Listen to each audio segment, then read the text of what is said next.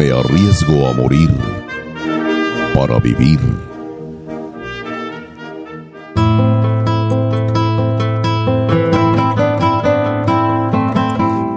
Cabalguemos juntos. Traigo en esta hora mi mano extendida sin dolo o desgarro.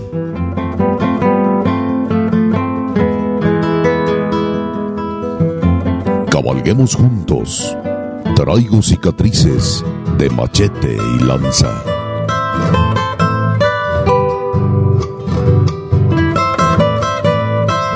Toda la pasión de la charrería y la tauromaquia en una sola arena. Arena mestiza.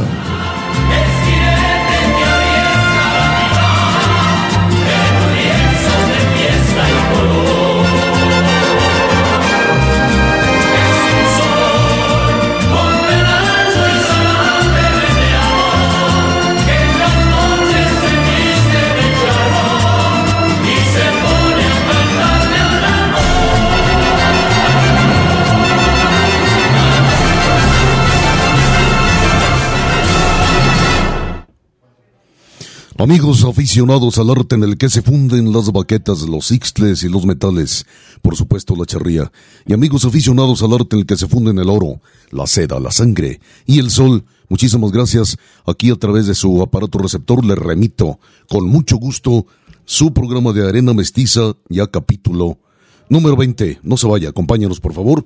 Usted es el más importante en este proyecto, no hay otra persona más, más importante que usted, que hace el favor de sintonizarnos, que hace el favor de seguirnos, que hace el favor de darnos su tiempo y su atención, que son tan, tan valiosos. Traemos muchas cosas, traemos un programa muy, muy rico donde también, desde luego, se atraviesa una lamentable, lamentable noticia, pero estaremos comentando esa noticia y otras también agradables a través de su programa Arena Mestiza. Pero desde luego, no prosigo, no sigo no vacío el contenido de este capítulo número 20, sino hasta que Lupita Martín del Campo empuñe el micrófono Charro Taurino. ¿Qué tal amigos? Escuchas nuevamente, le damos la bienvenida, esperando que el contenido de hoy sea de su agrado y este y que demos pie para que nos comente, nos discuta, si así es necesario o nos corrija también. Por supuesto, si estamos abiertos. algo incorrecto. Sí, desde luego. Y vamos a comenzar como cada capítulo, con la pregunta, dándole respuesta a la pregunta del capítulo anterior y posteriormente eh, lanzando la pregunta de este capítulo número 20. Pero hubo respuestas afortunadamente y a todas esas respuestas les mando un saludo muy afectuoso, un saludo muy sincero, muy franco. Las gracias desde luego por seguir este, este proyecto que, que tiene tantos errores pero que se hace con mucha pasión. Lupita, adelante. Sí, pues a través de Facebook principalmente eh, contestó la pregunta Antonio Pliego, Felipe Hernández Antuñano y Joel Hernández lo, lo hicieron de manera correcta. Dicen que se llama fuelle. Efectivamente, hacemos la pregunta de, de cómo se llaman los pliegues que se le forman a la altura del tobillo, aproximadamente del pantalón charro, estando de pie el charro, es decir, estando desmontado. Eh, doctor Antonio Pliego, muchísimas gracias, muy amable. Le agradecemos su atención y además me da pie para decirle que entre a su página de Charría, que es Charrazo. Así es. Que primero, bueno, no sé, doctor, si la sigue imprimiendo. De cualquier manera, sí, está usted en eh, página cibernética con su proyecto de Charrazo, que tiene muchos años. Su página en Facebook Sí, claro, también. su página. Y, y además también un artista de la lente charra. Debe tener un archivo impresionante, doctor Antonio Pliego. Gracias por hacerlo. Y gracias porque yo sé que de alguna manera lo está completando y seguramente tiene proyectos en adelante para eh, enriquecer la cultura charra. Muchísimas gracias. Y efectivamente se llama Fuelle. Eh, Felipe, Felipe Antoñano. Sí, así es, Felipe. Mi Antuñano. queridísimo Felipe, otro artista de la lente. De hecho, charra, sobre todo. Así es, también ah, ah, nos hace el- la anotación ahí porque la manera en que se planteó la pregunta fue precisamente esa, que el charro estando de pie. Y entonces él dice que incluso cuando está sentado, pues se debe de Sí, notar también el efectivamente, fuelle. efectivamente, sí, Así claro. es, y, Sí. y es totalmente de acuerdo que estamos. Sí, y, y otras dos respuestas además de ellos. Felipe, gracias. Hasta la Atenas de Jalisco, hasta la tierra de Dios y María Santísima, ya pronto a convertirse en puerto.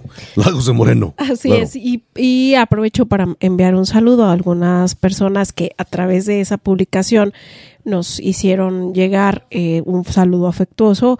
como Juan Carlos Hernández Huerta, Rita, eh, también nos, nos mandó saludos y eh, el doctor Raúl Romero.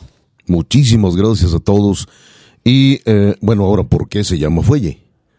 Pues la respuesta es muy sencilla, se llama fuelle porque ah, existe un aditamento, existe un implemento, existe un aparato, válgame la expresión, en las fraguas que se usa para, para calentar más la fragua, precisamente para darle oxígeno, para darle aire Así es. a las fraguas, ¿no? Y, y, y, este, hay de diversos tipos, pero lo más conocido es en forma de, de bota, si me lo permite, Lupita, un- una especie de globo. Una especie de globo. Eh, y, y se le, eh, exacto, y tiene unos pliegues Se le forman unos Se le pliegues forman unos cuando pliegues. se le baja. cuando se le baja, claro, para que, para que, para que, para que Oxigene. emita oxigene, para que tire el aire directamente a la, a la, a la a la luz, a la- al fuego. Sí, así. Claro que para poner al rojo vivo los, los metales. Entonces, en alusión a, a ese fuelle, a esos pliegues de ese fuelle de las fraguas, es que se le llama así al de los pantalones charros. Es muy importante, eh, eh, es más, eh, más que nada estético. Y bueno, eh, bueno, estético y funcional. y funcional desde luego.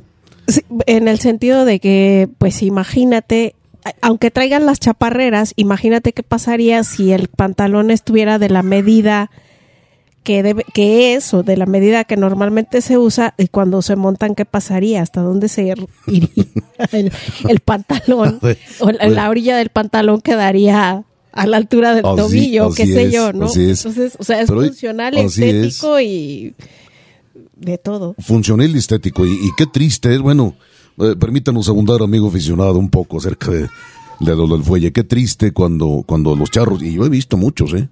Sabiéndolo, siguen cometiendo, siguen cometiendo esta incorrección en el traje, ¿no? Eh, quien no lo sabe, bueno, tiene cierta disculpa, y los que saben tienen la obligación, o tenemos la obligación, de enseñarlo, de decirlo de la manera más atenta, de la manera más positiva. Pero sí es muy triste que, que muchos charros, aún sabiéndolo, pues presenten esta incorrección en el traje de charro. Hay una enciclopedia, Lupita Martín Campo de Charría, que se llama, dinos cómo se llama, Hasta la Mota, Hasta la mota. La enciclopedia de la Sí, charrería. está explícita. pensada. Muy, muy pronto Está estarán viendo el primer capítulo, un sí, poco desde luego. materializada en parte. Sí, claro. Y, y estaremos abundando acerca de este y de muchísimos temas. Es una enciclopedia de varios volúmenes, ¿no? Ya, ya lo tenemos y ojalá que podamos sacarla pronto a la luz, que se puede imprimir. Eh, estoy seguro que sí va a ser, solamente que seguimos trabajando, seguimos laborando en ella.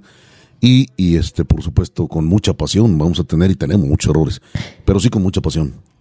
Para concluir con el tema de- del fuelle, yo recuerdo con mucho cariño al señor Eliseo Rubalcaba, Sí, señor. mm, que durante muchos años trabajó en la hacienda de la punta. Fue el administrador de la ganadería. Yo muy niña eh, me, me acuerdo de él, pero aparte de, de eso, bueno, que llevaba amistad, amistad con nuestro abuelito, eh, hacía miniaturas preciosas. Sí, señor. Sí, señor. Entre ellas, bueno, nosotros, bueno, a ti te regaló un fuste Sí, hecho de madera. Sí, de su, de su mano. Y recuerdo que en la casa de una de sus hijas Sí. existe precisamente un fuelle en Sí, miniatura. señor. Pero perfectamente bien hecho. perfectamente bien hecho, perfectamente detallado, con una escala Perfecta. perfecta. Sí, señor. Tienes mucha razón, así es. y, y bueno, creo que tenemos algunas imágenes por ahí. Sí, cómo no. Sí, qué bueno que haces alusión a Y bueno, hacía miniaturas de, de- No, no, no, no. mm, muchas, muchos eh, el, cosas. el hombre estaba enamorado del campo, y del- de, sobre todo el campo y todas sus cosas. Las monturas Ah, de sí. miniatura que hizo. Ajá. Las chaparreras. Con una, un gran conocimiento y aparte un gran detalle.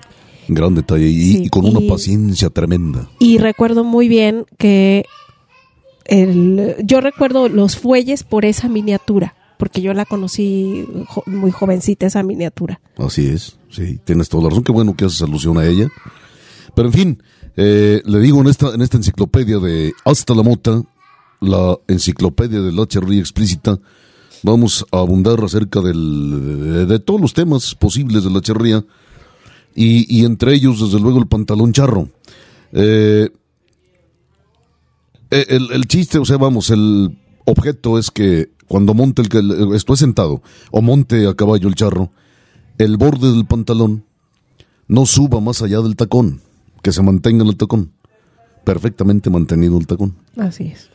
Y bueno, la pregunta eh, o, o uno de los temas del pantalón charro va a ser eh, quién comenzó o quién o quiénes comenzaron a cerrar los pantalones, porque recuerde que el antecesor del, del, es el chinaco, con todas sus virtudes y todos sus efectos. Eh, y eh, no es la pregunta para el programa de hoy, pero sí le digo que vamos a abundar después en, en posteriores programas. ¿Quién, dígame quién, fue el que le comenzó a cerrar el pantalón?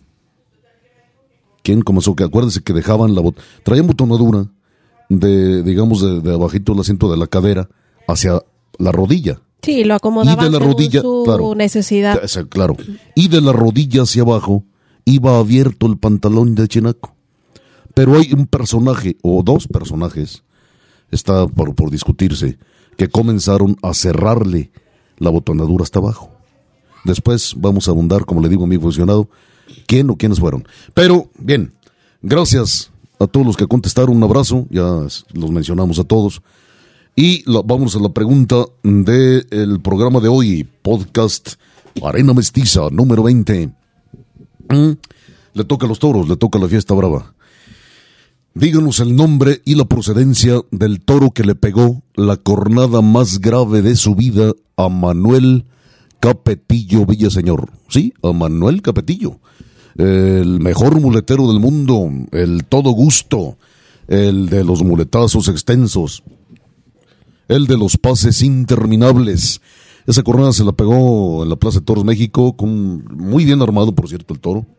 Y si me equivoco, me corrigen, pero alternaba esa tarde Capetillo, no menos que con el lado de las tempestades, con Lorenzo Garza.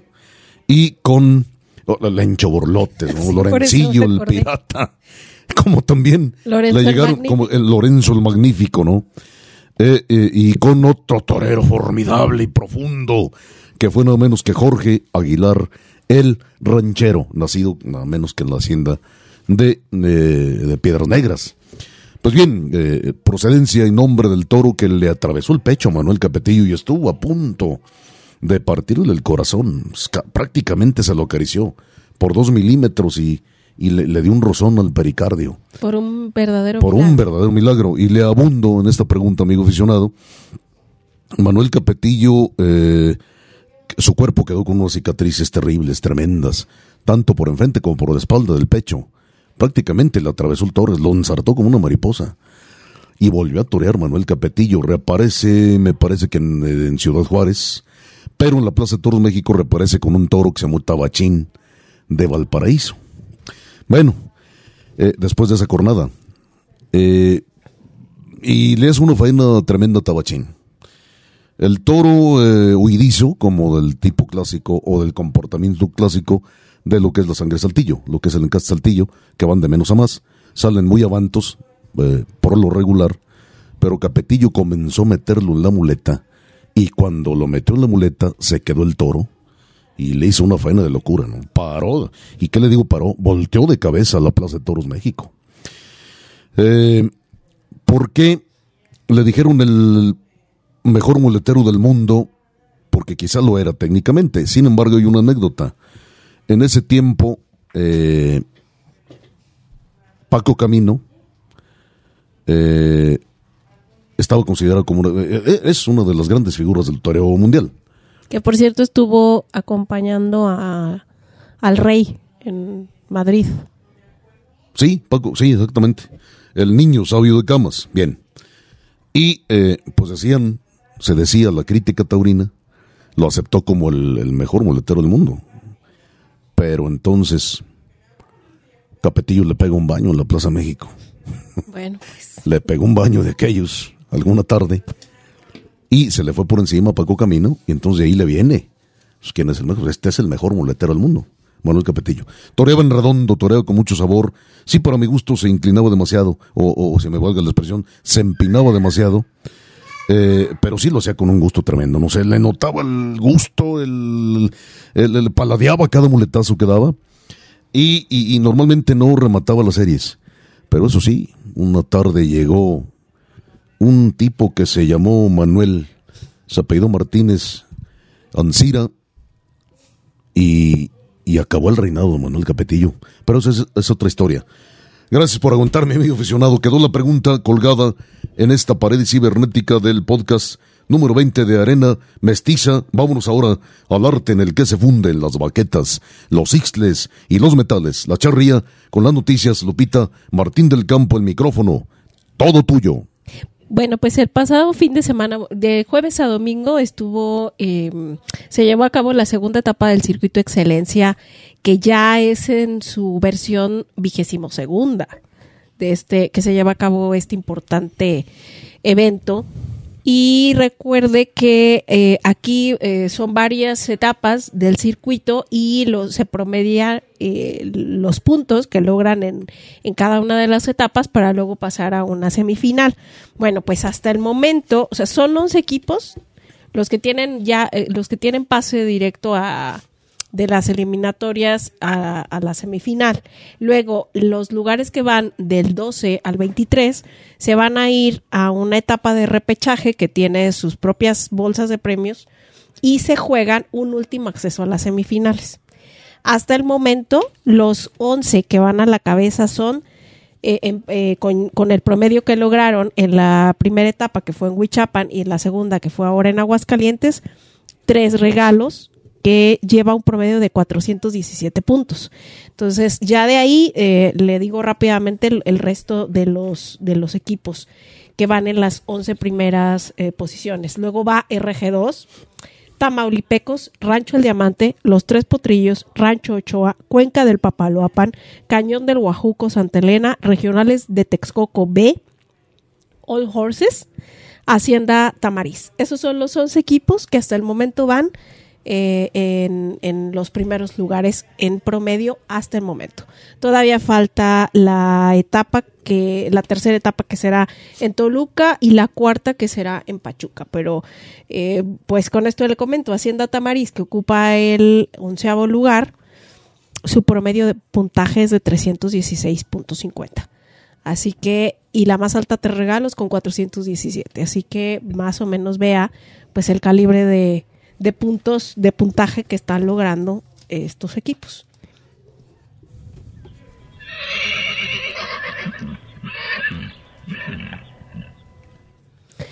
Eventos el día 28 de junio importantes ahí en la federación, en la sede de la federación que está ahí por Isabela Católica, pues va a ser la junta ordinaria. Lo importante ahí es que se dará el sorteo para ver cómo van a entrar todos los equipos en el nacionalito.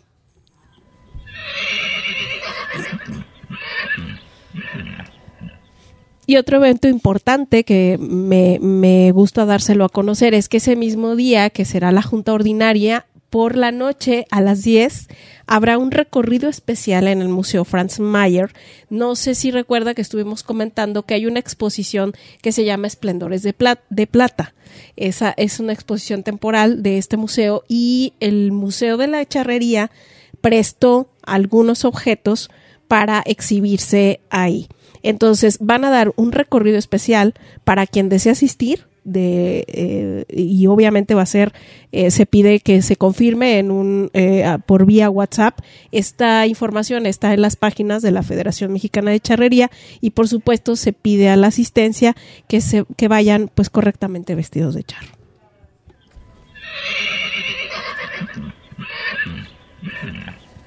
Sí, amigos aficionados, aquí tienen notas breves pero muy importantes acerca de la charrería. Me llama mucho la atención eh, lo del museo, eh, Franz Meyer. Eh, conocemos Lupita Martín del Campo y tu servidor, conocemos el museo, es tiene una colección impresionante y un personaje.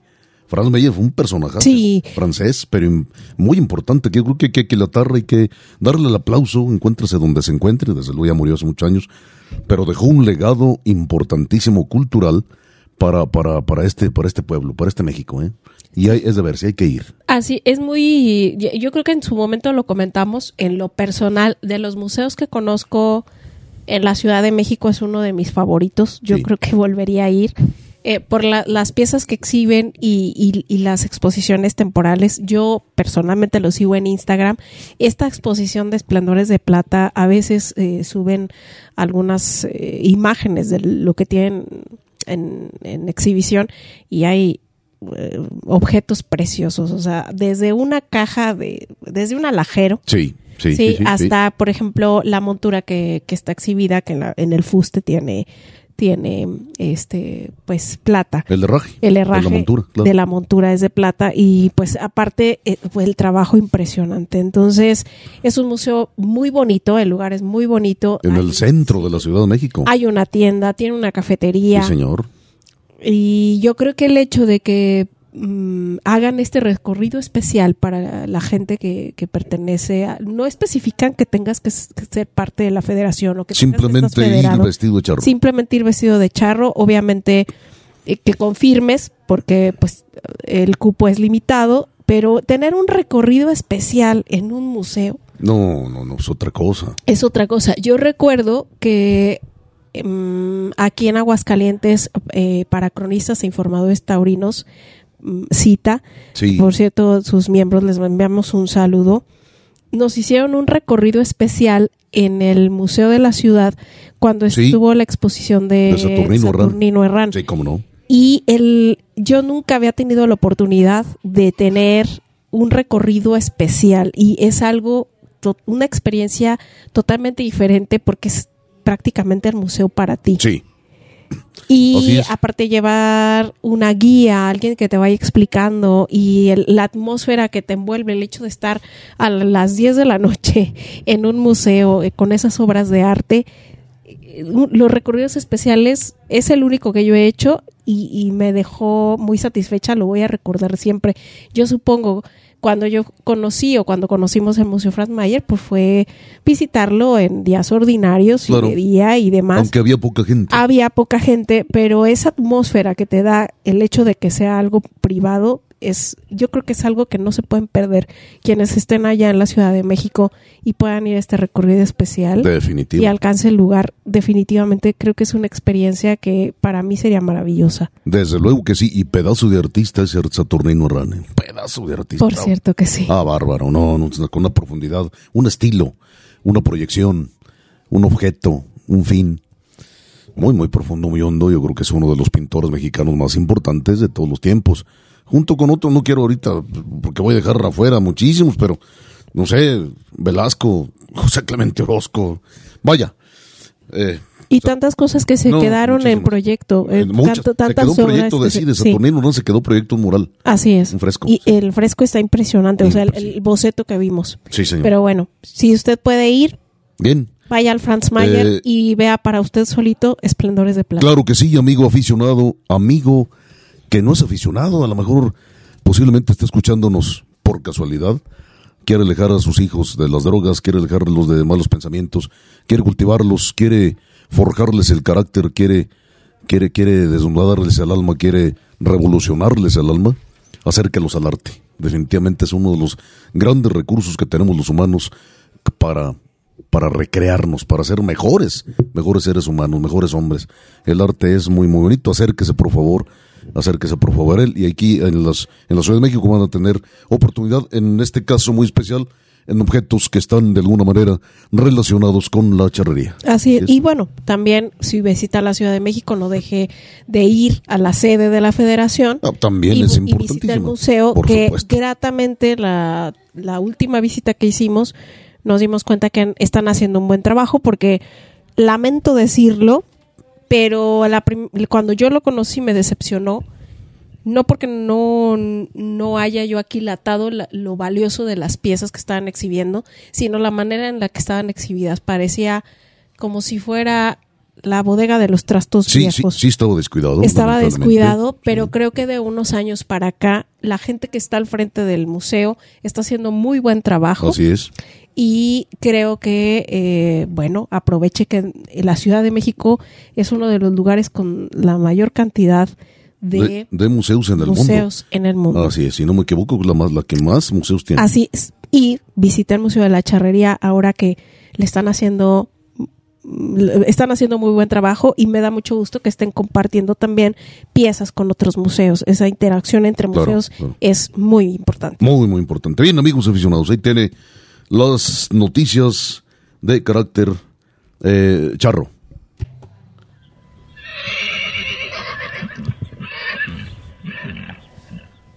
Sin embargo, amigos, la fiesta de los toros, la tauromaquia, la fiesta más hermosa del mundo, también generó noticias, tanto a nivel internacional como nacional y local. Aquí están, con Lupita Martín del Campo.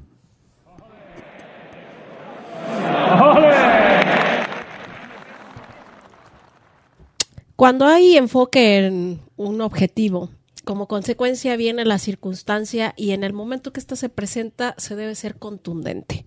Y así lo ha sido Fernando Adrián, que tras su puerta grande durante la feria de San Isidro se colgó en el cartel del de la beneficencia y volvió a conquistar la gloria al cortar las dos orejas al sexto de Juan Pedro Domecq, aprovechando la clase demostrada por el Estado.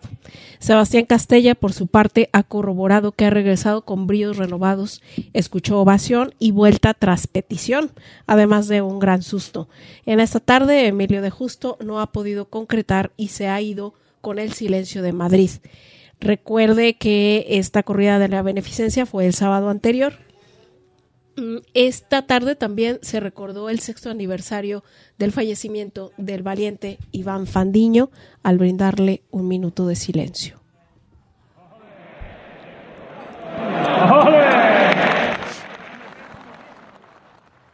Bien, y si usted recuerda, el pasado programa hablamos de la final de la Copa Chenel, que sería el domingo, el domingo anterior, en Colmenar Viejo.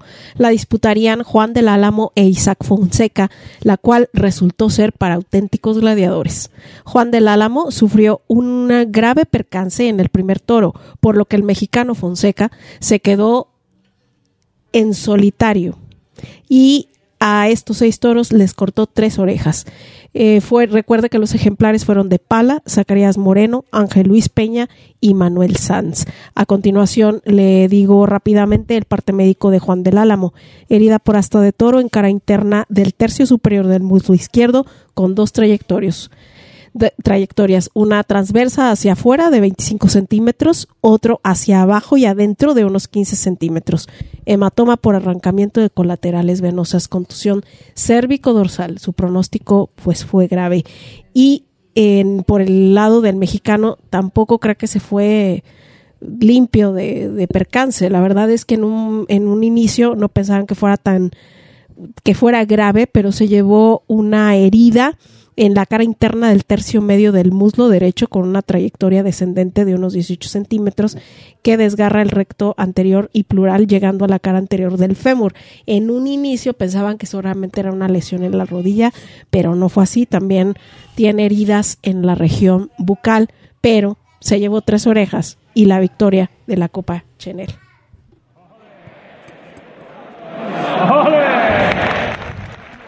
Muy al estilo de nosotros, de arena mestiza, pero esto en Francia y concretamente en Istres, se da una corrida charrotaurina, curiosamente.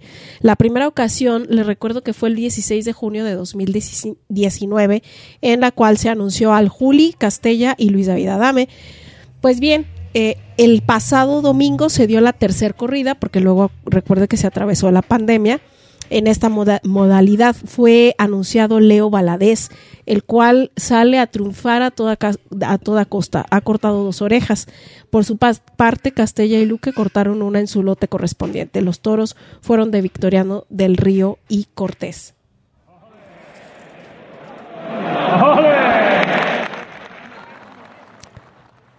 Y siguiendo a los toreros mexicanos en tierras del viejo mundo, nos es grato ver colgado a Joselito Adame en una de las cinco corridas que se han anunciado para Valladolid. El mayor de los Adame, pues, se enfrentará el jueves 7 de septiembre a los toros de Antonio Bañuelos, compartiendo cartel con Pereira y Daniel Luque. Cabe destacar que Joselito tenía 10 años que no partía plaza en Valladolid.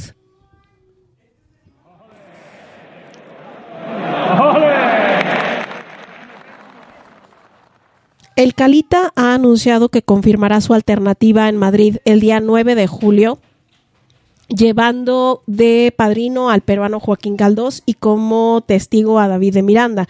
El encierro está anunciado de Román Sorando. Por cierto, el martes pasado, día 20, se develó una placa en honor del Calita aquí en Aguascalientes, en el barrio del Encino, y además también una estrella de las estrellas que se encuentran en un conocido em, centro comercial, ahí en, la, en el centro también de esta capital aguascalentense.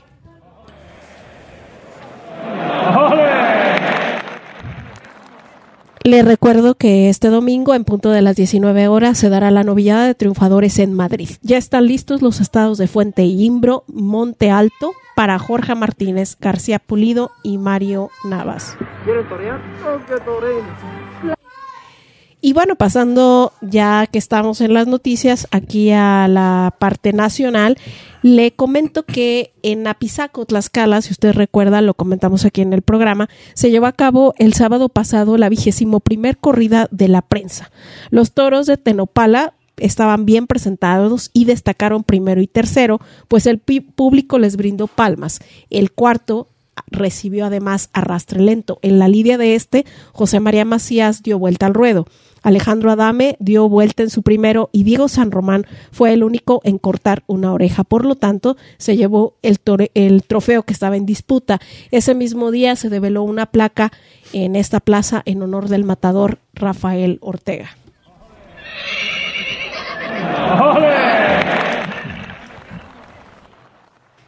En Monterrey, los toros de Shanghai terminaron refugiándose en tablas y el único en tocar pelo fue el Zapata. El Chihuahua recibió palmas y Sergio Garza se fue a la enfermería por percance.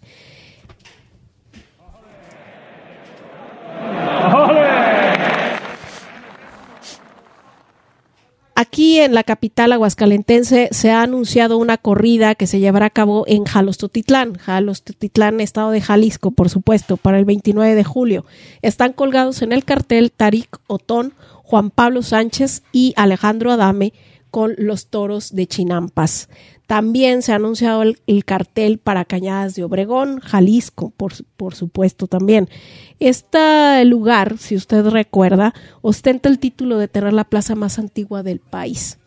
Eh, así pues, están anunciados para el próximo 5 de agosto un mano a mano. Antonio Ferrera y Román Martínez eh, estarán con cuatro toros. Dos de ellos serán de Barralba y dos de Paco Cordero. Torear?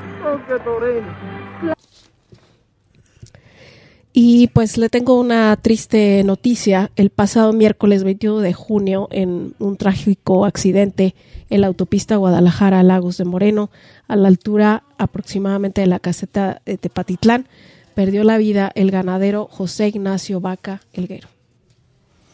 Pues sí, amigos, eh, trágico, dantesco, de súbito, intempestiva la noticia. Yo he andado por allá recorriendo el cerro. Y me llegó la noticia de parte de mi hermana, de Lupita Martín del Campo, de, del fallecimiento tan trágico, inesperado, por supuesto, de, de don Pepe Vaca. ¿Quién fue don Pepe Vaca? Pues ganadero de la punta. Mucho hay que hablar, muchísimo hay que hablar sobre, sobre esta pérdida, sí, la verdad que sí. Sí nos estrujó a todo el ambiente taurino, sobre todo local aquí de Aguascalientes y la zona centro de, de, la República Mexicana. Eh, un hombre que se dedicó definitivamente a la crianza de toro de Lidia y estar al frente de la legendaria ganadería de la punta.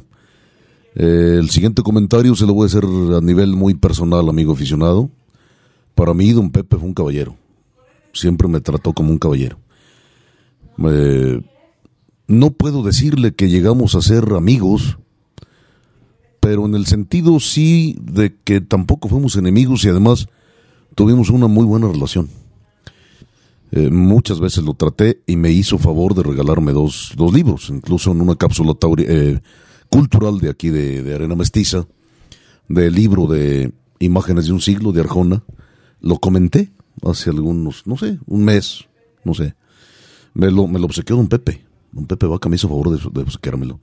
También me obsequió después un libro también bonito sobre el 100 aniversario que se editó por el 100 aniversario de la fundación de la gloriosa, legendaria ganadería de la punta. Sabemos o se dice, ya no sé qué decir, que la punta es eh, propiedad de cinco o seis personajes o personas. Pero eh, yo al que siempre vi dando la cara por la punta fue don Pepe.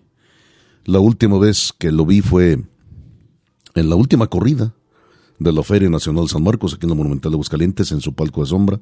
Y desde luego el que se le dio, se le dieron cuatro toros de la punta y se le dieron los cuatro de Corlomé dentro de la feria. Eh, tenía un cargo eh, dentro de la Academia Taurina Municipal, de aquí de Aguascalientes. Me parece que, si no era vocal, era, era el tesorero. Y vamos, apoyó, apoyó mucho a los novieros, ahora le están saliendo las virtudes, como lamentablemente siempre salen, ¿no? Muérete, te saldrán todas las virtudes. Mientras estés vivo, te saldrán todos tus defectos. Tenía una casa eh, de su propiedad, me parece que atrás del templo de Guadalupe, aquí en la capital del estado de Aguascalientes, y ahí le daba cabida a los torerillos, a los novilleros. Eh, y siempre, desde luego, tuvieron cabida en las tientas, en la ganadería de la punta, ¿no? Y un hombre que, que fue aficionado y que entregó, le digo, su vida. Yo siempre lo vi dando la cara. Si son más dueños, 5, 6, 7, póngale usted los que quiera o los que sean. Pero el que siempre dio la cara en las buenas y en las malas de la, por, la ganadería fue, fue don Pepe, definitivamente. También mm, desconozco si hasta el momento se hace, pero también tenía un criadero de caballos. Sí, también, y eso por don Pepe. Don Pepe era muy aficionado al caballo, el caballo español sobre todo. Y, de hecho sí se llama, o se llamaba, se llama, llegó a la punta. Pues hombre, sí nos ha dolido, realmente sí, sí nos ha sorprendido, nos ha, nos ha podido esta, esta pérdida. No sabemos ahora en, manos de quién va a quedar la ganadería, porque la punta ya en los últimos años, al principio la compraron los señores Madrazo, es decir, la señora Esperanza de la Torre y sus hijos. Eh, la venden a, a, don, a, don, Pepe, a su hermano Pedro, y creo que el otro, otro hermano, no sé hasta dónde está, o estuvo involucrado en la compra, y, la recibieron no en ruinas, pero sí en estado agónico la ganadería. Y de inmediato eh, se pusieron a, a reconstruirla, hicieron un gran proyecto de reconstrucción en todos sentidos.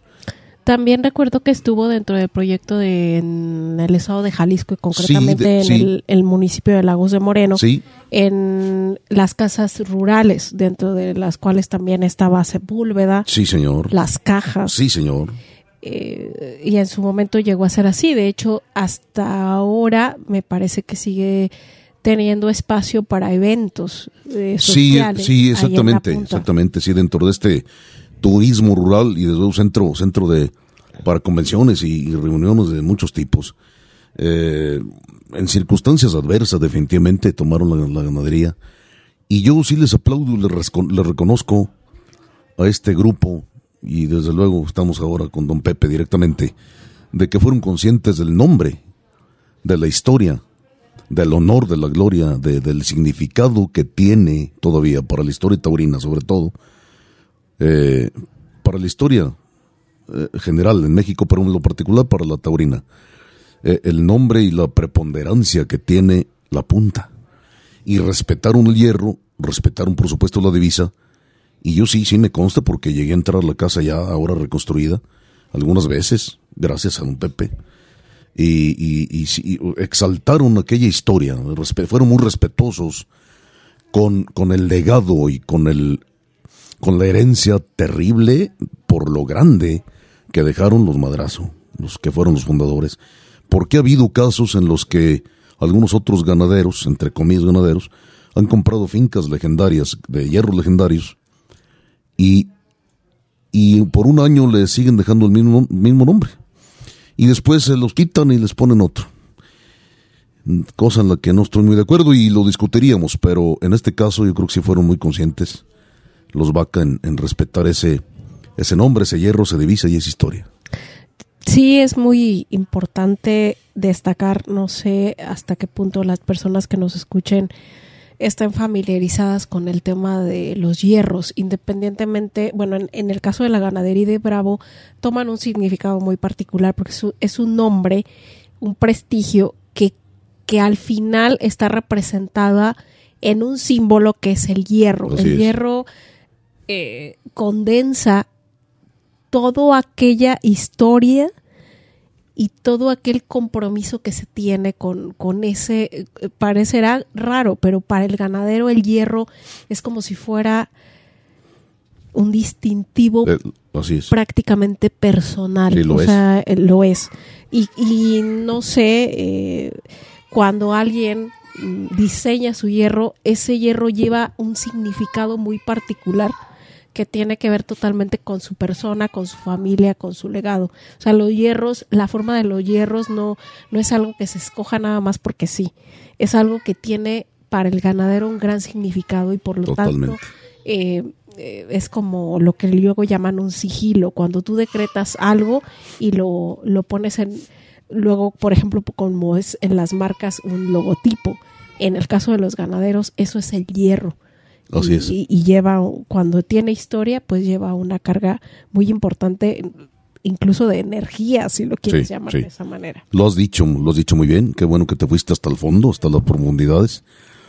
Y bueno, en paz descanse, don Pepe Vacas. Poco sabemos acerca de su sepelio este viernes, es decir, si usted ha subido el podcast este, este sábado 24, eh, le- se celebró una misa en un templo de aquí de la ciudad de Aguascalientes, donde grabamos el proyecto de Arena Mestiza.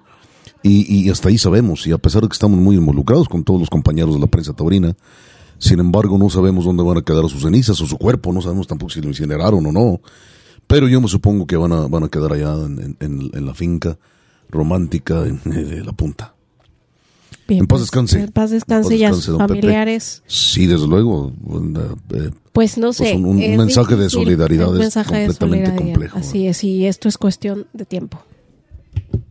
Ahora sí.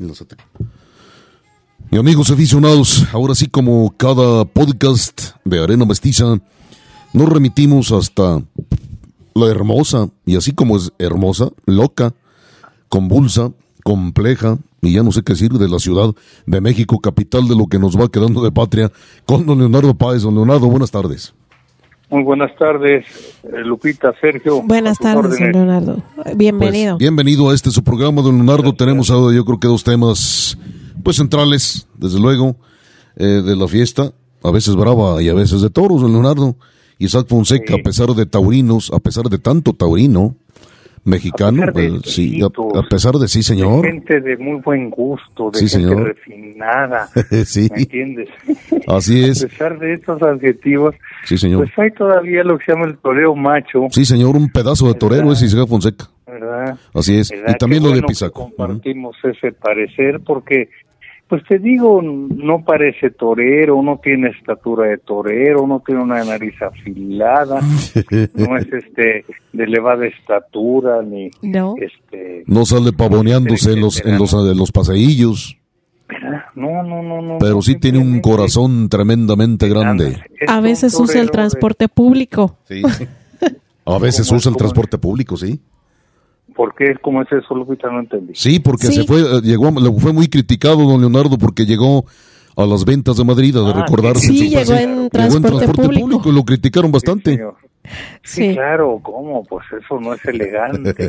Mira, Claro. cuando la gente se refugia, queridos amigos, en el clasicismo, pero como prótesis, entonces eh, reduce el arte a unas manifestaciones absolutamente estructuradas, lineales, convencionales, cursilonas. Pero cuando un torero se, se decía Ciorán, eso se lo oí yo en una, saliendo de una corrida de Arles, y iba con una media docena ahí de amistades o admiradores y una amiga joven guapérrima, y entonces yo me, medio me acerqué y el hombre le dijo a alguien, este, ¿usted cree que va a sobrevivir el toreo? Dice, no creo, pero no se puso, no se metió en Honduras, este, de ganadería y otras cosas. Simplemente Ciorán dijo, es que no veo a nadie dispuesto a enloquecer en la cara del toro. Eh, Claro. qué, qué bien lo Esa dijo. Me parece una Sí, señor. definición preciosa de... Sí. Sí. Es decir, esto si no es dramático, no es. No sirve para nada, así es. ¿verdad? Si primero es estético y luego ético, no es. No, yo creo que primero ético. Primero tiene que haber, querido Sergio, un, Sí. un, un riesgo evidente. Sí, señor. Sí, de señor. que te pueden abrir en canal Sí, en señor. cualquier momento. Así es, que nadie lo queremos, no. pero existe aquel, aquella sensación de que puede suceder. Entonces eso nos da, eso nos da el valor de la tauromaquia, o gran parte del valor de la tauromaquia. y, y es lo que le da sentido, amigos, al encuentro sacrificial entre dos individuos. Sí, señor. Si no es lo que eh, el crítico poblano alcalino dice que es toreografía con T, ¿verdad? De Torres.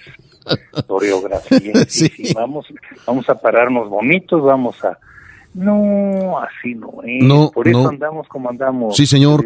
y yo creo que, bueno, y, y me permite, don Leonardo y amigos aficionados, yo creo que uno de los, de los más, de los ejemplos más vivos de eso, de ese, de ese, de esa, yo digo tauromaquia maricona, válgame la, la, la, expresión, una tauromaquia maricona, la de, la, de Enrique Ponce, ¿no? Que son los toreros más ventajistas y más sinvergüenzas que he visto en mi vida. Claro, claro. Y, y lo que un viejo aficionado decía, el toro Joto. Sí, señor. Todas estas implicaciones de, de preferencias tienen que ver con un desvirtuamiento Sí, de lo que tiene que ser la tauromaquia.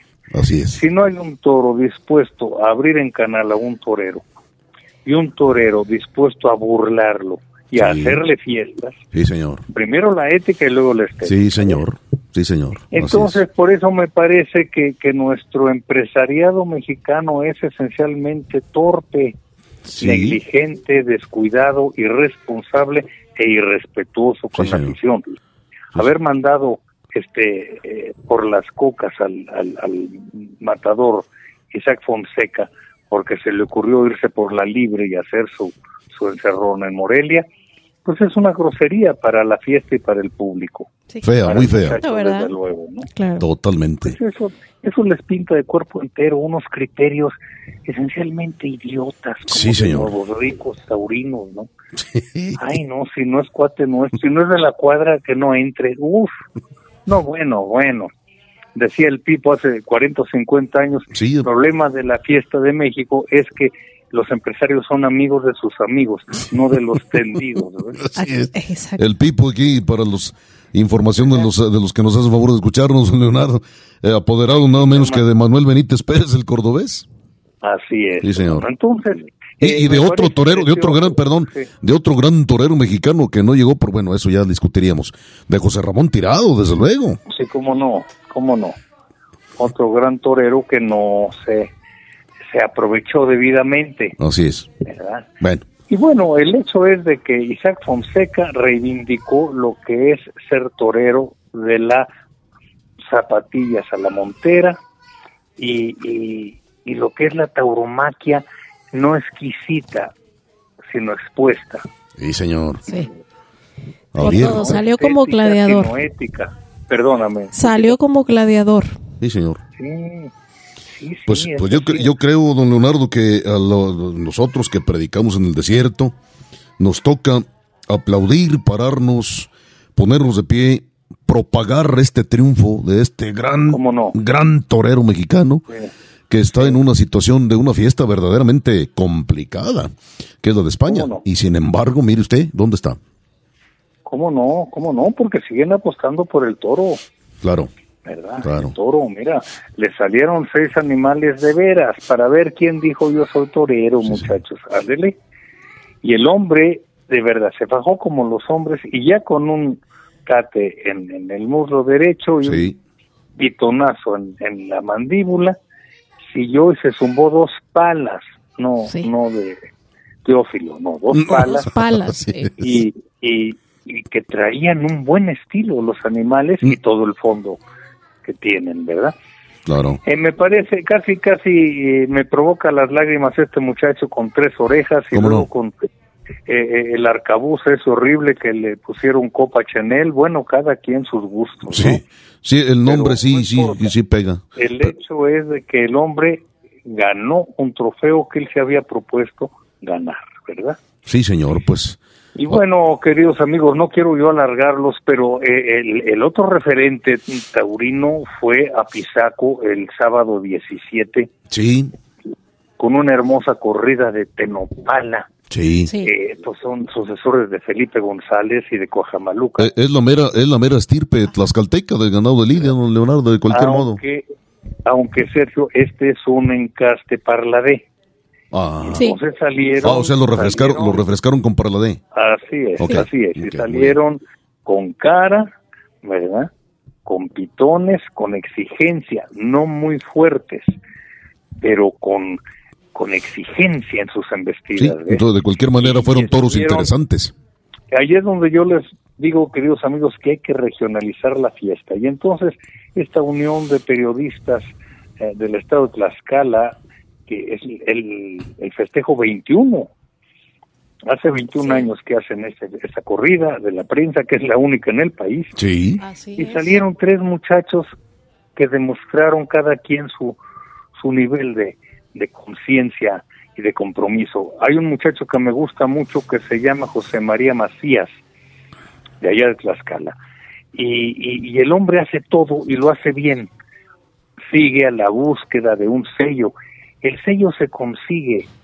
Lo que no es fácil conseguir es una convicción de ser.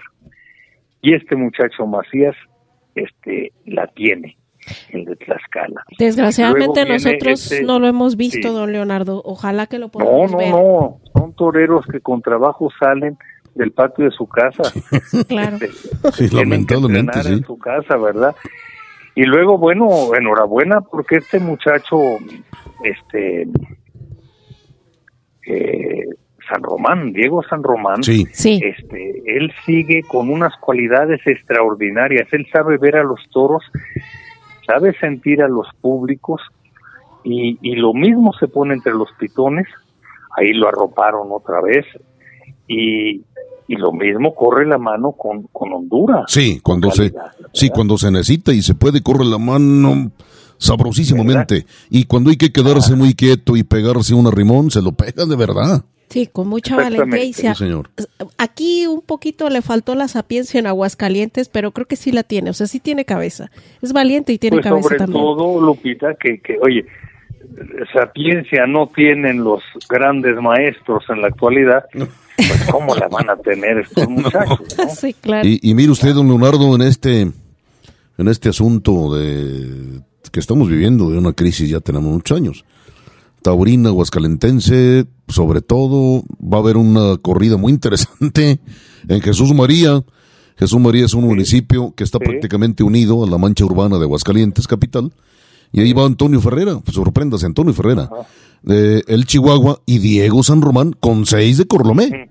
Con los, con los de es. Corlomé, eso le da un gran es. interés a la corrida. A mí me parecen lo que se llama carteles diseñados por el enemigo. Cuando veo a Ferrera y al Chihuahua juntos, digo, pero qué necesidad. ¿no? ¿Eh? Sí, aquí yo Vamos a apostar por la variedad, no, no, dos banderilleros, este, casi casi circenses, qué necesidad. Usted usted. aquí lo Pero- interesante van a ser los toros, Aquí, sí, el definitivamente. interés lo van a dar a los toros de Corlomé. Sí, estamos viendo aquí los, estamos viendo las imágenes de los de Tenopala. Sí, es un encierro muy bonito.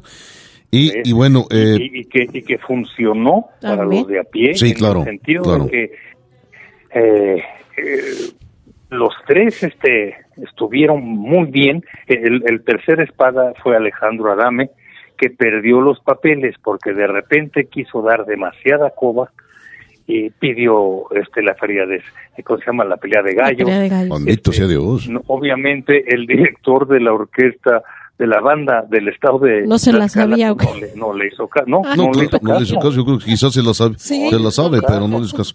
Sí, no, Alejandro Dame, don Leonardo, aquí junto también. con la marcha de Zacatecas son los Sí. nacionales De- de- sí, la marcha, ¿no? la marcha de Zacatecas de Genaro Codina, que sí es con, con la que se inician siempre, siempre las charreadas, que es otro tema aparte, ya lo estaremos comentando en el programa. muy interesante, queridos amigos, y ya remato, es que, bueno, desde luego se llevó el trofeo Rafael Ortega, que estaba en disputa, el, el joven San Román. Diego San Román, claro, por sí. aclamación.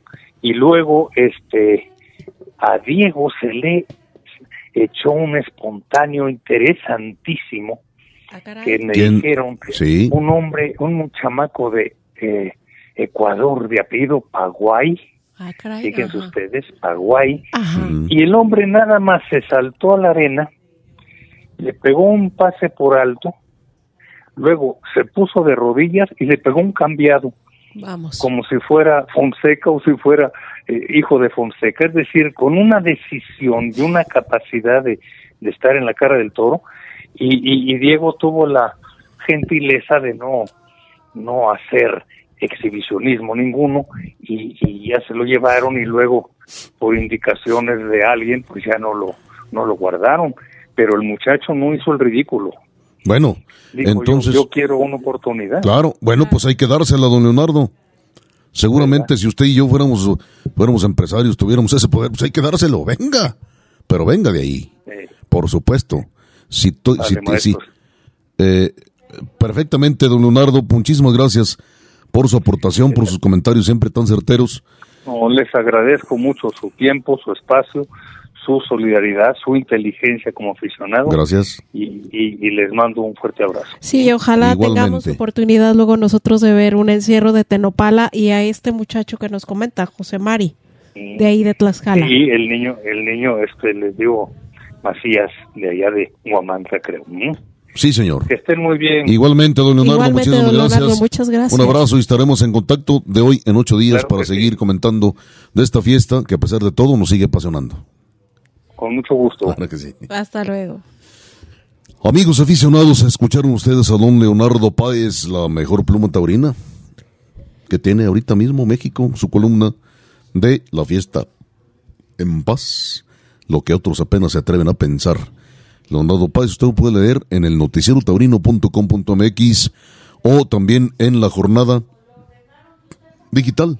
La jornada, no sé si siempre salga en la jornada, el diario y la jornada en el impreso, pero sí siempre cada domingo en la página digital del diario La Jornada de Circulación Nacional. Sí, y aprovecho para recordarle nuestras redes sociales. En Facebook estamos como Arena Mestiza, en Instagram como arena, arroba arena punto mestiza. Recuerde que nos puede escuchar usted por Spotify, por Apple Podcast e Anchor. Y también, por supuesto, se sube este programa al portal taurino www.noticiotaurino.com.mx. Sí, Te agradeceré mucho que eh, por ejemplo en Spotify, además de que nos escucha, por favor, si le puede dar este seguir ahí en, en, la aplicación de Spotify.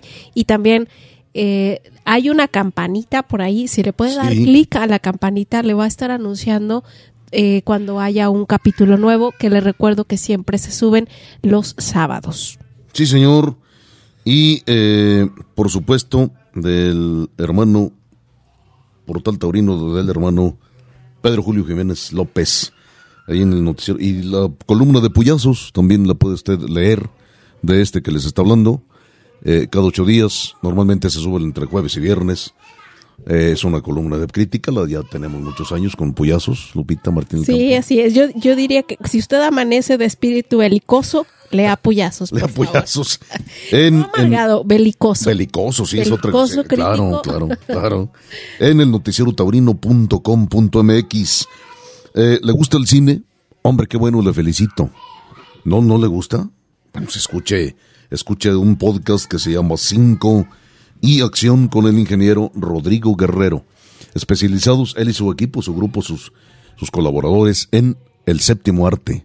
El séptimo arte es el cine, precisamente, y del cine, pues es un mundo tremendo, un mundo inacabable del cual hay que hablar, hablar discutir, dirimir, aportar, eh, eh, ¿cómo no? Escuche, cinco y acción podcast del ingeniero Rodrigo Guerrero y sus colaboradores. Sí, ya los tendremos aquí de invitados. Están muy comprometidos sí. para que hablemos de cine taurino, eh, principalmente. va, a ser un especial que, que no basta un especial, pero bueno, le vamos a dar preferencia en un especial y si nos queda tiempo lo repetiremos o, abordaremos, reabordaremos el tema en otros, en otros podcasts porque sí es amplísimo el tema del cine taurino. Eh, me han preguntado varias personas a lo largo de mi vida, de por lo menos de unos 10 años por acá, 10 o 12 años, que si no he escrito un libro, si ya escribí un libro. Eh, ya está publicado, es en www.fcth.mx.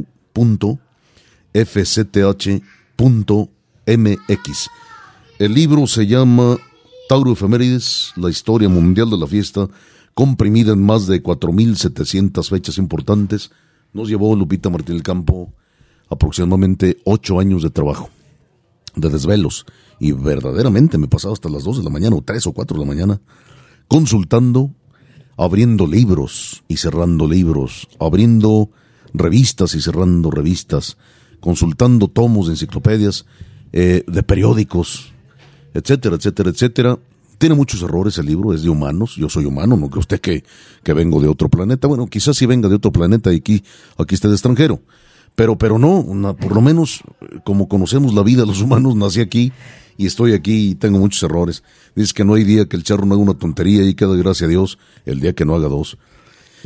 Y eh, está publicado ese libro, no solamente este libro, este libro está, en, reitero, es eh, Tauro Efemérides, la historia mundial de la fiesta, comprimida en más de 4.700 fechas importantes, pero en esta, en este, en este, en esta página de, Fondo Cultural eh, Taurino, donde tiene todo que ver don, don, don Oscar Ruiz Esparza, a quien le mandamos un saludo que siempre nos está compartiendo. Siempre, siempre estamos, siempre está pendiente, claro, claro, es un hombre muy trabajador, tanto en la charrería como en los toros.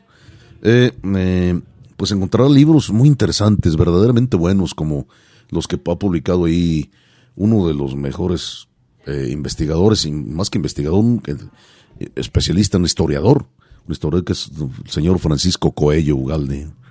Tiene varias publicaciones ahí. Ya hemos comentado también, está el libro de Javier Garfias, está el libro de de Memorias del Campo Bravo del ingeniero Valente Arellano, padre de, de, de Valente, de Valente, Valente el Valiente, ya hemos dicho, matador de toros. Muchos no saben que tomó la alternativa antes de matarse en la motocicleta, pero bueno, es un tema yo creo que para, para un programa en especial, cuando se acerca la fecha de su deceso. Lupita y amigos, si ustedes nos lo permiten, estaremos abundando acerca de Valente, el Valente, el Valiente, ¿no? Valente Arellano, que, que en su momento conmocionó a México. Era un ídolo, Valente, realmente era un ídolo. Tenía un carisma tremendo. ¿eh? Sí, como lo acaba de comentar don Leonardo, un, torero que de veras se ponga y te conmociona. Sí, sí, sí, claro. Que, que un carisma que, que, que, tan solo ya con salir a partir plaza envuelto el capote de paseo y se paraba y, empezaba a voltear a los tendidos, a ver los, los tendidos y arqueaba el cuerpo hacia atrás y la gente se paraba a aplaudirle. Y luego se justificaba con una valentía tremenda y una, una afición que no conocía límites de Valente Arellano. Bien, el padre de él, don el ingeniero Valente, tiene su libro ahí en página de FCTH, www.fcth.mx. Visite la página y se va a encontrar con sorpresas muy, muy agradables, amigo aficionado. Sí, para que acrecente su, su gusto, su pasión por los toros y, y, claro, su cultura taurina. Este puede haber varios libros de efemérides, seguramente. Sí, sí, los hay. Lograste un compendio muy interesante, pero además tiene fechas de crónicas que a ti ya te tocó vivir en todos estos años. y además, absolutamente todas las fechas que usted puede encontrar ahí con la redacción y punto de vista muy particular que tú tienes. Entonces no es un no es otro libro de efemérides, es un libro que que tiene el estilo muy particular que le has impreso a, toda tu trayectoria que tienes como periodista taurino. Muchísimas gracias, favor, que me haces muy amable, Lupita. Y ya que hablas de cultura, no nos vamos de este programa, ya pasamos la hora. Sin embargo, vamos a sintetizar, a sintetizar, vamos a resumir la cápsula taurina. ¿De qué te gusta que vayamos esta tarde, esta noche, esta mediodía, este, esta madrugada, quizá cuando los amables amigos que nos siguen estén atentos en este podcast. Eh, hay una novela eh, que fue bestseller, autoría de Larry Collins y Dominique Lapierre, que fue bestseller y eso debe ser, alcanzar el rango de bestseller no es cualquier cosa. Se llama Llevarás luto por mí o, llevarás luto por mí. ¿De qué se trata? ¿De qué es? ¿De qué, eh, qué tema aborda Lupita Martín Campo? Dame pie y nos vamos recio. Mm, bien, es al final de cuentas es la biografía de, este torero tan particular que fue el cordobés. Así es, Manuel Benítez Manuel Benítez Pérez, el cordobés. Eh, el entorno en el que él comenzó a, a, a estar en esto de los toros, que fue, fue un ciclón, fue un terremoto, fue una cosa que, que conmocionó por su personalidad, su manera de ver la vida y la muerte y su manera de, de ver la fiesta de los toros. Y que él venía, porque empieza con un relato acerca de, bueno, yo no conozco tanto de la, de la historia de España como quisiera, pero al final de cuentas viene de, de un de un conflicto que, que ha marcado ese país eh, la vida de la gente, que fue la guerra civil. La guerra civil española, sí. Fue terrible. Eh, terrible, que yo creo que como, como en todos los, los países y como nos vamos, conform, como se van conformando los países, hay cicatrices que duran años en la sociedad, dejan dejan esa estela y yo creo que en, en, el caso, aquí por ejemplo en México, pues yo creo que seguimos arrastrando cicatrices de la revolución mexicana, de la famosa revolución mexicana, y en el caso de España siguen arrastrando cicatrices que dejó la guerra, la guerra civil española, sí. Eh, y a raíz de, de, todo esto nacen figuras como, como el cordobés. Y estos, estos eh, autores eh, retratan ese entorno en el que en el que creció el cordobés y la vida, yo creo que como a muchos españoles, marcó su forma de ver de ver las cosas y en este caso pues tratándose del personaje de Manuel Benítez Pérez. Definitivamente, que hace un rato comentamos con Leonardo Páez, pues eh, eh, eh, apoderado por Rafael Sánchez el Pipo, que luego escribió un libro, El Pipo, que se llama Así fue. Sí. En donde no estoy totalmente de acuerdo con el, con el Pipo. Culpa de sus desgracias a todo mundo, menos el mismo y acuérdese, amigo aficionado, que uno es el arquitecto de su propio destino. Al fin de cuentas, al fin del día, usted es el culpable de todas las buenas cosas o las malas cosas que le pasen en la vida.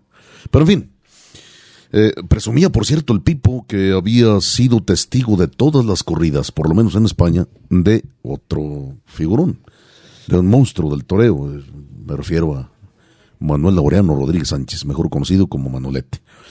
Pero regresando a la, novela de, Larry Collins y Dominique Lapierre, o Llevarás luto por mí, eh, bueno, pues eh, uno de los pasajes también iniciales de esta novela es donde narra el párroco de la, de la capilla de las, de las ventas de Madrid, eh, en, una, en un día lluvioso, por cierto, que amenazaba con suspender la corrida de la tarde, pues se echa y se acaricia los, se acaricia la llave y se acaricia el, pase que tenía para poder entrar a la corrida, la situación que tenía para poder entrar a la corrida de que todo el mundo quería ver.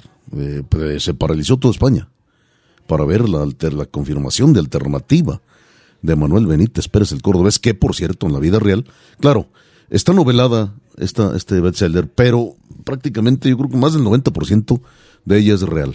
Sí, bueno, es una investigación histórica. Es una investigación, muy claro, Muy eh, bien hecha. Ah, muy bien hecha. Entonces, eh, el cordobés nunca toreó de novillero en Madrid.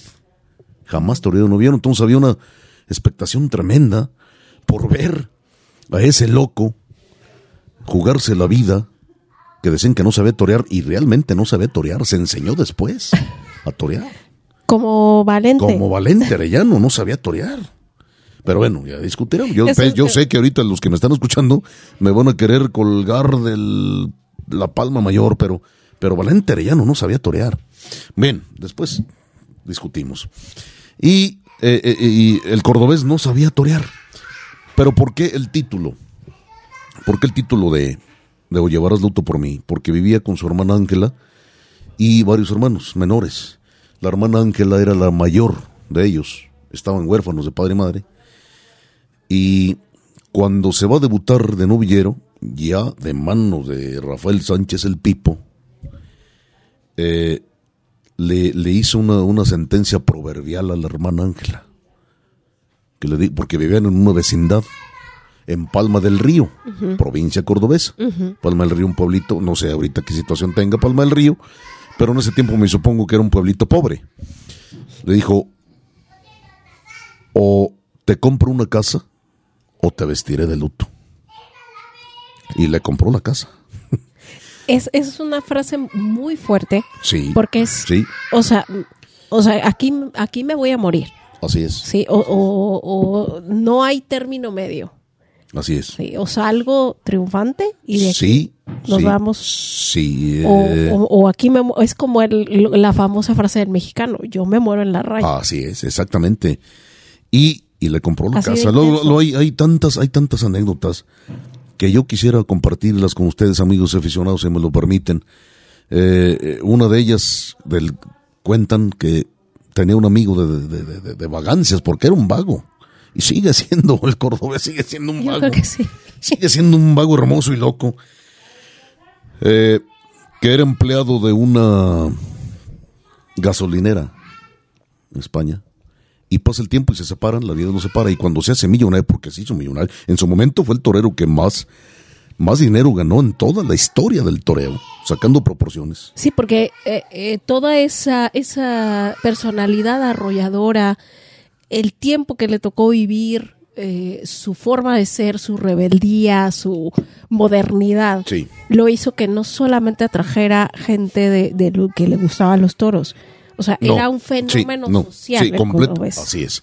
Porque además le dieron la medalla al mérito turístico en España por, por la cantidad de gente que acarrea. Bien, compra la gasolinera donde trabajaba su amigo y llega con el amigo que era empleado de la gasolinera y le dice, ya no eres empleado aquí.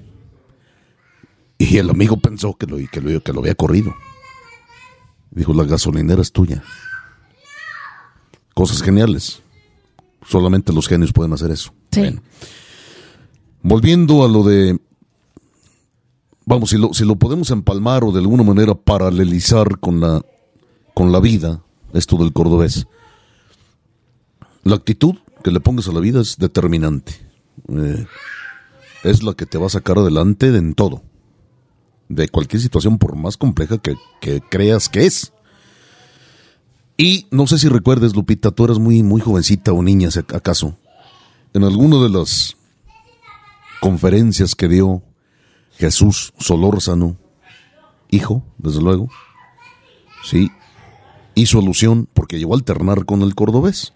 No sé si recuerdes lo que dijo Jesús Solórzano del cordobés cuando llegaba el cordobés a los patios de cuadrillas que iban aquí en México cuando iban a partir plaza. Sí, recuerdo que dice que, que llegaba, o sea, un, un tipo muy, muy relajado, llegaba saludándole, decía, pues esto, esto es re fácil, hombre, tú sales y, o sea, él tranquilo, relajado y con una vibra impresionante para, para sus alternantes, Sí, señor. inclusive, o sea, fuera de eh, aquella cuestión a lo mejor no interiorizaba o como nosotros lo, lo, lo entendemos interiorizar y estar concentrado, o sea, él llegaba con una actitud eh, muy relajada y contagiosa y decía, vaya, anda, no pasa nada, esto es re Esto es fácil". facilísimo, exactamente. Sí, Y claro. así sucedía. Sí, recuerdo. O sea, era un tipo con unas energías tremendamente positivas y muy, pero muy fuertes. De hecho, recuerdo cuando se presenta en la México, pegó un petardo. No, no, o no pegó un petardo, pero no tuvo el éxito que se esperaba. Porque venía con una publicidad tremenda.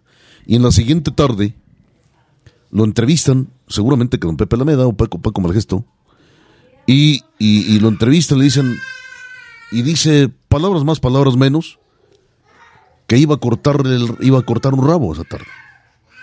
Así lo dijo en el patio de cuadrillas. Y le cortó Y el le cortó el se llamó rabo. payaso. Claro. Claro. Vaya, un tipo que me gustaría conocer, no lo conozco, ni de lejos, porque nunca, pues no sé si ha venido a México después de, de retirado, pero que sí me gustaría y cómo me encantaría entrevistarlo, ¿no? Pero es de esos tipos fuera de serie, de esos tipos que hay que ver y hay que aprenderles demasiadas cosas en la vida. Ya es un, no un anciano, porque tiene una, una energía tremenda, tiene un- una vitalidad física tremenda.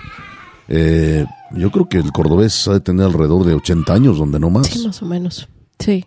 Como- ah, recuerda lo que decía mi mamá. Ajá, sí, era un Sí, greñudo. con- ah, mi, ma- mi mamá lo conoció exactamente, sí, sí, en la conoció. Plaza de Toros San Marcos, sí. Eh, por cierto, en la Plaza de Toros San Marcos de toreó toreó dos tardes. Una de ellas fue un martes.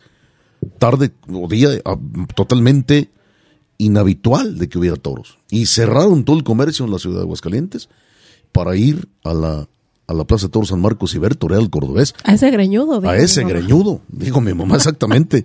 Y, y hay fotografías del- de, de- de- de esa tarde y hay gente hasta en el techo Sí. de sombra de, las- de la Plaza de Toros San Marcos. Sí. Una de esas tardes se le tira de espontáneo nada más que un gran amigo nosotros, que le mandamos un saludo. Pues nada más que el feroz, don Alfredo de la Ah, Rosa. claro, don Alfredo, un Se abrazo. Claro, que sea un abrazo, don Alfredo. Y- que y- tiene y- un acervo No, ya lo hemos comentado aquí. fílmico pero bárbaro. Bueno, muy grande y Sí. yo creo que muy valioso. Ojalá que seamos conscientes los taurinos de, de ese acervo cultural, fílmico que tiene Don Lavio. Para mí es la filmoteca taurina más grande que tiene el mundo. ¿eh? sí. Pues bien, amigos, eh, nos estamos excediendo un poco quizás de tiempo. Gracias, gracias por su atención, gracias por sus, por sus halagos, gracias por sus, por, por ponernos. Usted es el más importante en este, en este proyecto, eh, esta interacción. Por cierto, antes de, irnos del aire, Lupita, Martín Campo y amigos, el, el que le dio una pelea tremenda aquí, porque no le fue fácil al cordobés llegar y nada más hacer leña a México, fue, fue el Rafael Rodríguez Domínguez, el volcán de Aguascalientes. Sí, claro, eso eso también hay que destacarlo. Ahorita Claro. cualquier, cualquier español llega y todo el mundo Y todo mundo se le... No, no, Y- no, no, y- no, pero le- en ese tiempo le no, plantaron le, cara. le plantó cara, varios toreros le plantaron cara, y Sí. el que más le por, por delante iba, Rafael Rodríguez Domínguez, el volcán de Aguascalientes, que por cierto, una- tenían unas campañas maratónicas tremendas y se movían en la avioneta que era de Mario Moreno Reyes. Sí, De de Cantinflas. De. Cantinflas. Yo conozco fotografías que, de la familia que me he hecho favor de, enseñarme, de cuando esas, esas épocas gloriosísimas del toreo, de los sesentas aquí en México. Bien, pues Estamos a punto de irnos. Sí, Lupita, recuerden entonces, eh, cuando usted pueda adquirirlo, ya sé que lo encuentra en los libros usados. Sí, La verdad no lo o he llevarás visto. luto por mí. No lo he visto yo en las librerías como un libro nuevo, pero No, el, el no ha habido usado, ediciones nuevas. eh, recuerde usted, eh, no lo dude si lo encuentra o llevarás luto por mí de Dominique Lapierre y Larry, Larry Collins. Así es. También eh, lo puede adquirir ya ahorita que si usted le gusta mm, este lo cibernético, pues también o, o no lo encuentra de plano en físico, lo, lo puede buscar en alguna eh, plataforma como un libro electrónico, pero créame que se va a llevar una grata sorpresa. Es un eh, una investigación histórica muy importante.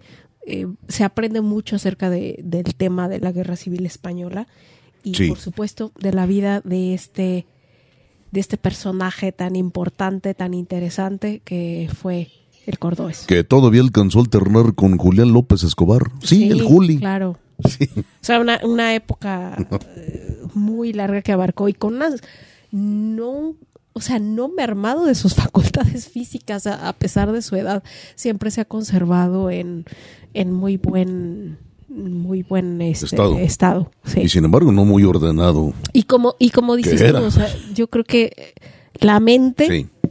la, la forma, su manera de ver la vida, y seguramente, no sé, nunca lo he escuchado, pero cuando tienes una manera muy particular de ver la vida, también la tienes de ver la muerte. Por completamente así. Y, y yo creo que eso es parte de, de, de su personalidad.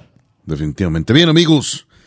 Gracias por habernos aguantado en este podcast Arena Mestiza número 20, eh, que duró ya una hora de 17 minutos, más de 17 minutos. Gracias de veras eh, al Rodrigo Guerrero, por supuesto, y a su esposa Gaby, eh, que son, nos han abierto las puertas, no de su casa, sino de su corazón. Eh, por ellos es que sale este- Sin ellos esto no sería posible. no sería posible este podcast de Arena Mestiza.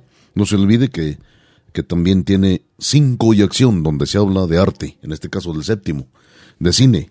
Y gracias sobre todo a usted que hizo favor de sintonizarnos. También lo invito a que escuche Créditos Finales. Recuerde que es un podcast dedicado al cine, pero muy enfocado a la parte femenina del cine.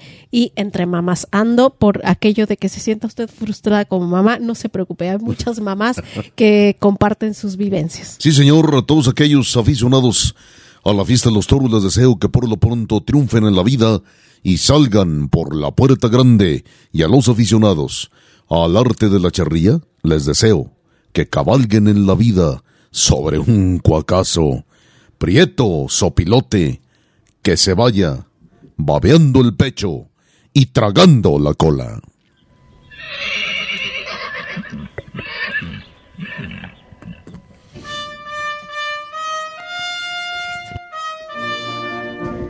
me arriesgo a morir para vivir.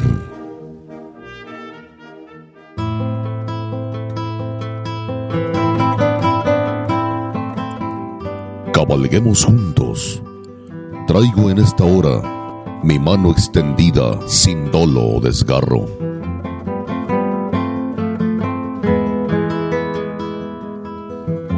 Cabalguemos juntos.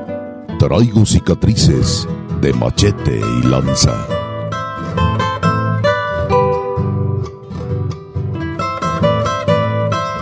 Toda la pasión de la charrería y la tauromaquia en una sola arena. Arena mestiza.